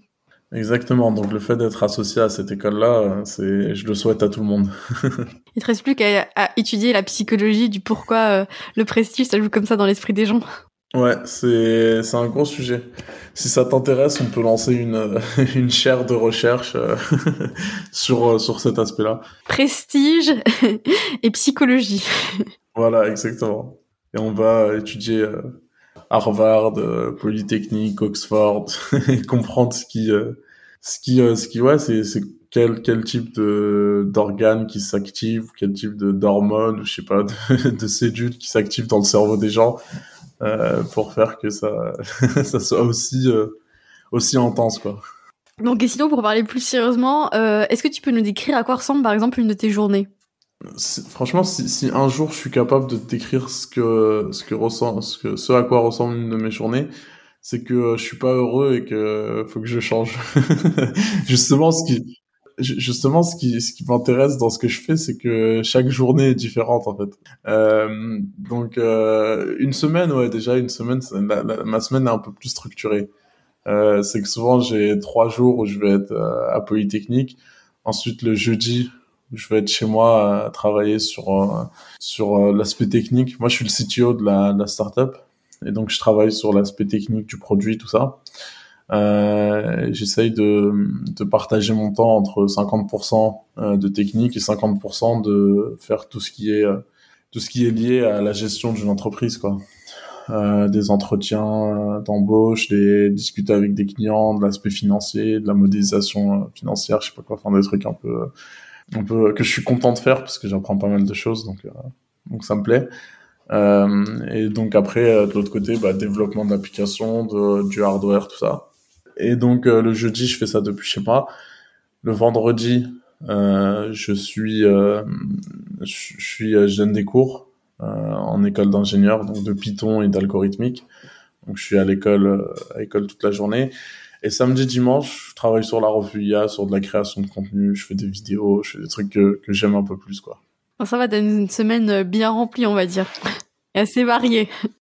Mais euh, justement, comme tu dis, la gestion d'entreprise, on va dire, euh, c'est des compétences qu'on n'a pas forcément, on va dire, euh, quand on fait de la data science. Quelles sont les compétences qui ont été le plus utiles, justement, quand, as, quand tu t'es lancé dans ton entreprise ou qu'est-ce que tu as dû apprendre? Ouais, alors en fait, le, le, ce qui est bien, c'est que, euh, tu as typiquement la prépa, on, a l'impression qu'on apprend que l'aspect technique, mais en prépa, en fait, on apprend, euh, on apprend, on a, on a une capacité de travail qui est assez, euh, qui est assez grande, et donc euh, ça nous aide en fait. Ça, c'est, c'est qu'on est, on est, on est capable de se mettre dans une ambiance de travail pendant, pendant un certain temps et d'être, d'être très productif. Donc ça, ça m'a beaucoup aidé. Et honnêtement, s'il y avait une compétence qui devrait être euh, enseigné à l'école et qu'on qu'on n'enseigne pas, je sais pas pourquoi. C'est vraiment le fait d'avoir une, euh, une grosse learning curve, donc être capable d'apprendre rapidement. Et ça, c'est le truc qui, qui aide dans n'importe quel sujet. C'est que euh, dès que tu as un nouvel outil qui sort ou quoi et que tu as besoin d'apprendre, bah, si tu es capable de l'apprendre en 3-4 jours, bah, c'est, super. Et ça, ça va vraiment aider, en fait. Quel que soit ce que, ce que tu fais dans la vie, euh, que tu fasses du sport, que tu fasses de la tech, euh, du business, euh, enfin, je sais pas, de l'art, tout ce que tu veux. Si tu as une bonne learning curve, bah, tu réussis. Parce que euh, dès que tu as un nouveau sujet, tu es capable de le maîtriser assez rapidement et forcément. et ça, c'est un truc sur lequel, sur lequel je travaille, je travaille pas mal. Je pense que j'arrive bien à, m'améliorer, quoi. J'arrive à très vite, très vite prendre en main les, les outils et les apprendre rapidement. Et ça, c'est le plus important parce que un data scientist aujourd'hui, euh, il va plus faire la même chose dans 10 ans. Le métier va se réinventer, tout ça. Et donc forcément, euh, il y a des nouveaux outils qui vont arriver, des nouveaux, euh, des process, des nouvelles choses qui, vont se mettre en place. Et, euh, l'idée, c'est que si tu es capable d'apprendre vite et t'adapter vite, bah, quel que soit le changement qu'il va y avoir, tu seras capable de, de changer quoi, rapidement. Mais c'est vrai que la capacité d'apprendre, c'est vraiment quelque chose d'important.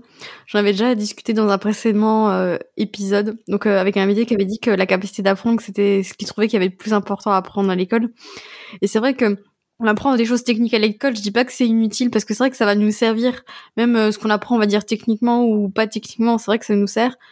Mais je dirais que quand on sort d'études, on sait pas forcément grand chose au final. On sait faire des choses, mais pas tant que ça au final. Donc euh, en fait, on va être obligé de savoir apprendre en fait. Du coup, je pense que tout au long de notre carrière, on est obligé d'apprendre des choses plus ou moins variées, plus ou moins techniques. Après, c'est vrai qu'en data, c'est encore plus frappant parce que comme c'est un domaine qui évolue très vite, il faut être euh, être euh, capable d'apprendre les nouvelles choses qui vont sortir, d'être au courant de ce qui se fait, de ce qui évolue, parce que sinon, on est tout de suite, on va dire, je sais pas comment dire, pas plus à la page, mais tout de suite submergé quoi par la quantité d'informations et de nouveaux outils. Et en fait, ça, c'est c'est intéressant parce que la capacité d'apprendre, ça va aider sur euh, sur le métier de la personne, sur l'aspect technique, sur euh, ce, pour se développer tout ça. mais même dans la vie, en fait, c'est super intéressant parce qu'une fois que tu as une grosse capacité d'apprendre, bah, tu vas être capable d'apprendre des choses dans, dans des, je sais pas, tu regardes une série, tu apprends un nouveau truc. c'est que tu es, toujours dans un mode apprentissage. Et quand tu es dans le mode apprentissage, quel que soit le truc que tu, vas, tu seras en train de faire, euh, bah, tu seras en train de, d'engranger de, de l'information et d'apprendre des nouvelles choses. Donc, moi, j'avais lu un livre sur le sujet, en fait. C'était, euh, il s'appelait Mindset. En fait, c'était entre l'état d'esprit fixe et l'état d'esprit euh, de développement. Et en fait, euh, en gros, les gens qui ont l'état d'esprit si fixe, en fait, ils croient que tout, en fait, en gros, c'est un peu gros quand tu crois que tu peux pas changer, en fait. Alors que état d'esprit de développement, c'est que tu dis que en fait c'est pas grave, peut-être que tu sais pas, mais qu'en fait tu peux apprendre. Et c'est vrai que moi je vois beaucoup de gens, on va dire, pas forcément sur plein de sujets différents, mais qui vont se dire qu'en fait c'est pas fait pour eux, euh, qui peuvent pas, qui sont trop vieux. Alors qu'en vrai, peut-être ça prendra un peu plus de temps, ça c'est possible, on va dire. Plus t'es âgé, peut-être plus tu mets de temps à apprendre, mais c'est pas non plus impossible en soi. Tu peux toujours apprendre des nouvelles choses. Enfin, si t'as vraiment envie d'apprendre quelque chose, faut, je dirais qu'il faut pas se former. Enfin, il faut pas juste se dire ah c'est trop tard ou c'est pas possible. En vrai, on est rarement fait pour quelque chose. Juste, euh, on a l'envie d'apprendre quelque chose et on peut se lancer en fait. Donc euh, ça, je trouve c'est quelque chose de vraiment important. Ouais, exactement. Je suis, je suis vraiment d'accord avec. Il euh, faut que je lise ce livre alors. Mindset, très bon livre. Merci pour le conseil. Et euh, sinon, est-ce que on va dire, t'as rencontré, enfin, j'imagine que t'as rencontré des difficultés. Quelle est la plus grande difficulté que tu as rencontrée entre lançant euh, Donc en, en, me lançant sur sur le projet de startup, c'est ça? Voilà, c'est ça. Ouais, euh, bah forcément, ouais, c'est c'est pas c'est plus une difficulté, c'est euh, tous les jours des difficultés quoi. Le premier truc que j'ai euh, que j'ai fait quand je quand je me suis lancé dans la startup, c'est que j'ai tapé sur Google euh, comment créer une startup, vraiment genre littéralement, parce que je savais pas du tout. Enfin, j'avais fait des trucs en freelance tout ça, mais sur l'aspect administratif tout ça, je savais pas du tout ce qui ce qu'il fallait faire, comme par par où fallait commencer tout ça. Et, euh, et, en fait, le truc, c'est que quand on voit, quand on suit des gens, par exemple sur LinkedIn ou quoi, surtout, euh, surtout LinkedIn, parce que c'est euh, LinkedIn, c'est le réseau social où tu dois montrer à tout le monde que tu es le meilleur, que tu sais tout faire, que t'es parfait euh, surtout que enfin voilà quoi que ton approche est la meilleure. Et du coup t'as l'impression que c'est super facile. Tu te dis ouais c'est bon lui il a créé une entreprise il a fait ça ça ça ouais enfin c'est bon c'est facile moi aussi je peux le faire. Après t'entends qu'il a levé 20 millions tu te dis ouais voilà moi aussi je vais lancer mon entreprise. Au bout de 3 4 semaines je vais lever 20 millions. Et euh, le truc c'est que les entreprises souvent bah, vont te montrer que euh, la partie euh, enfin une fois qu'elles ont réussi quoi ce qui s'est euh, ce qui s'est bien, ce qui s'est bien déroulé. Et donc, euh, quand tu, tu, te lances toi-même, bah, c'est comme l'IA en fait. Tu t'es fait un, tout un univers, tout ça, et quand tu commences à apprendre l'IA, bah, tu te dis que finalement, bon, c'est pas si, euh, pas si euh, intéressant que ça. Mais je pense que le truc le plus dur, c'est que moi j'ai j'ai j'ai eu mon diplôme en 2021 et je me suis lancé en janvier 2022. Et le truc c'est que la toutes les personnes avec qui j'étais euh, à l'ISUP, bah là, ils sont tous euh, en entreprise, soit ingénieurs de leur entreprise, ils touchent des 40K, 45K, même plus pour certains. Euh, et moi, je suis en mode, euh, enfin voilà, quoi, limite au chômage, quoi, parce que c'est un, gros sacrifice en soi, parce que t'as pas, le, le, plus, le plus difficile, c'est l'aspect émotionnel. c'est que des fois, tu te dis, mais pourquoi je fais ça? Du coup, je vais sur, sur Indeed et je commence à taper, data scientist CDI parce que je c'est le, le, plus le plus difficile c'est l'aspect euh, c'est l'aspect euh, social quoi. L'aspect euh, garder la motivation et être sûr de sûr de soi savoir que c'est ça qu'on veut faire et pas autre chose. Parce que parce qu'en soi c'est pas c'est pas naturel en fait. C'est pas peut-être que c'était naturel avant mais aujourd'hui c'est pas naturel de lancer son entreprise à la fin de ses études comme ça enfin, mais bon. Je suis pour l'instant je suis content donc je vais continuer comme ça. Après, si, euh, si ça se passe mal, bah, tant pis, j'aurais appris beaucoup de choses et voilà. C'est ce que je me dis. Ouais, c'est sûr que c'est pas forcément facile de lancer une startup. En fait, euh, c'est vrai que ce qu'on voit, enfin, ce qu'on peut lire, on a l'impression que tout est fluide, tout est beau, tout est rose, tout va toujours bien. Mais en fait, quand on voit un peu, euh, je dirais, la face cachée, on se rend compte que c'est pas si simple que ça et que c'est pas si facile parce que moi, j'ai fait mon stage dans une startup et on était dans un incubateur startup pour startup, en fait. Un peu comme celui de l'école politique technique, je pense. Mais en fait, on se rend compte que en fait, c'est vrai que on nous vend un peu un rêve et tout de liberté, de que ça va être, euh, je dirais, euh, Enfin, c'est ce qui est vendu de liberté, de créer. En fait, on se rend pas compte à quel point c'est difficile en fait parce que déjà il y a ben, la paperasse, elle est pas forcément sympathique à faire, mais qu'il y a plein de choses que développer un produit, arriver à faire que ça marche, ben c'est pas du tout aussi simple que ce qu'on pense. Arriver à ce que ça marche techniquement et que les gens soient intéressés aussi par le produit, parce que si ça marche techniquement mais que tout le monde s'en fout, bah ça sert à rien. Euh, t'as qu'à recommencer de zéro. Et t'as l'impression que tous les jours en fait tu euh, tu dois convaincre tout le monde. Tous les jours tu dois tu dois pitcher ton projet à tout le monde. Même euh, je sais pas enfin ça devient c'est fatigant parce que même tu tu vas voir un avocat ou quoi t'es pas capable de le payer surtout au début. Enfin tu vas le payer mais pas ce qu'il facture habituellement et donc, tu es obligé de le convaincre. C'est limite un investisseur. Tu lui dis, ouais, voilà, le projet, il est comme ça. Mais tu vois, quand, quand on va réussir, euh, on pourra te, tu seras notre avocat de référence, je sais pas quoi. Et à chaque fois, tu te retrouves à essayer de convaincre tout le monde. Euh, c'est bien en soi, mais c'est un peu, euh, c'est un peu fatigant au début. Et le truc, c'est qu'à chaque fois, enfin, les décisions que tu prends, bah, c'est des décisions qui peuvent, euh, qui peuvent, euh, ça peut être la fin de ton entreprise à chaque fois, quoi. Et ça, c'est pas facile, c'est parce que c'est assez incertain, même financièrement, c'est pas forcément, euh, on va dire, la solution la plus stable du monde et c'est pour ça que c'est vrai que quand tu parles de toutes les personnes casées je me rends un peu parce que c'est vrai que c'est vrai que quand tu vois les gens qui ont un, emploi stable que c'est fait enfin pas que c'est plus facile mais que d'un côté ils ont une certaine sécurité que t'as pas forcément en start-up c'est vrai que d'un certain côté, tu peux un peu les envier. C'est vrai que c'est un peu toujours la question est-ce qu'il faut prendre euh, la voie classique ou euh, la voie la moins classique? Moi, j'appelle ça la différence entre l'autoroute et les et les chemins, on va dire sinueux. et semés d'embûches. Qu'est-ce qu'il vaut mieux choisir? Est-ce qu'il faut choisir la voie toute tracée? Ou est-ce qu'il faut s'aventurer sur des sur d'autres aventures euh, moins avec moins de sécurité ou pas? C'est toujours un peu la question et je trouve que c'est pas forcément facile d'y répondre. C'est vrai quand on voit les gens autour de nous, enfin prendre certains chemins, on va dire le chemin classique, on dit est-ce qu'il faut le suivre ou est-ce qu'il faut partir euh, sur autre chose? C'est c'est pour ça que je pense que c'est pas facile de créer startup comme ça ou sortir des études. Euh, parce que c'est vrai qu'on voit tous les gens qui font la voie tracée, on se dit est-ce que est-ce que j'ai raté quelque chose? Est-ce que j'ai fait le bon choix? Je pense que c'est un peu toujours la question quoi. Ouais, c'est ça. Et en fait, le plus important, euh, la seule, le seul truc qui compte au final, c'est de d'être sûr d'être heureux dans ce qu'on fait quoi. C'est un peu, ça fait un peu cliché, mais c'est c'est vraiment ça c'est que euh, quel que soit le truc que tu as choisi. Parce que je vois beaucoup d'entrepreneurs par exemple qui vont essayer de convaincre tout le monde de devenir entrepreneur tout ça mais enfin c'est pas c'est c'est pas comme ça que ça se passe. Si la personne est heureuse dans ce qu'elle fait bah voilà je sais pas c'est bon. Enfin fais ce que tu fais ce qui te rend heureux quoi. Euh, après forcément parfois les gens vont un peu se brider parce que euh, pour à cause de la peur ou quoi ça c'est un truc à éviter. Mais bon c'est, c'est, on va pas toujours, euh, ça, ça, ça, se transforme un peu en, podcast psychologie, mais euh, le truc c'est que euh, c'est pas, c'est pas tout le monde qui, qui sera heureux en tant qu'entrepreneur, quoi. Comme tout le monde ne sera pas heureux en tant qu'employé, comme tout le monde ne sera pas heureux en tant que freelance. Après, faut, faut déjà arriver à trouver qu'est-ce qui nous rend vraiment heureux, qu'est-ce qui est important pour nous, et ça, c'est pas forcément facile.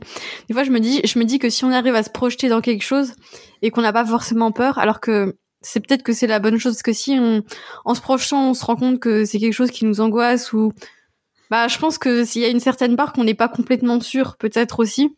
Je sais pas. Alors euh, je sais je sais pas je, suis pas je suis pas vraiment d'accord avec toi parce que la, la peur en fait c'est euh... après je sais pas peut-être c'est, c'est lié à mon parcours personnel mais la peur c'est qu'en fait quel que soit le truc nouveau que tu vas faire tu vas avoir peur moi, quand j'ai commencé à donner des cours, euh, j'avais peur, tu vois. Mais en fait, au final, quand tu commences à, tu commences à, t'habituer, tout ça, et bah, au final, t'aimes bien, tu vois.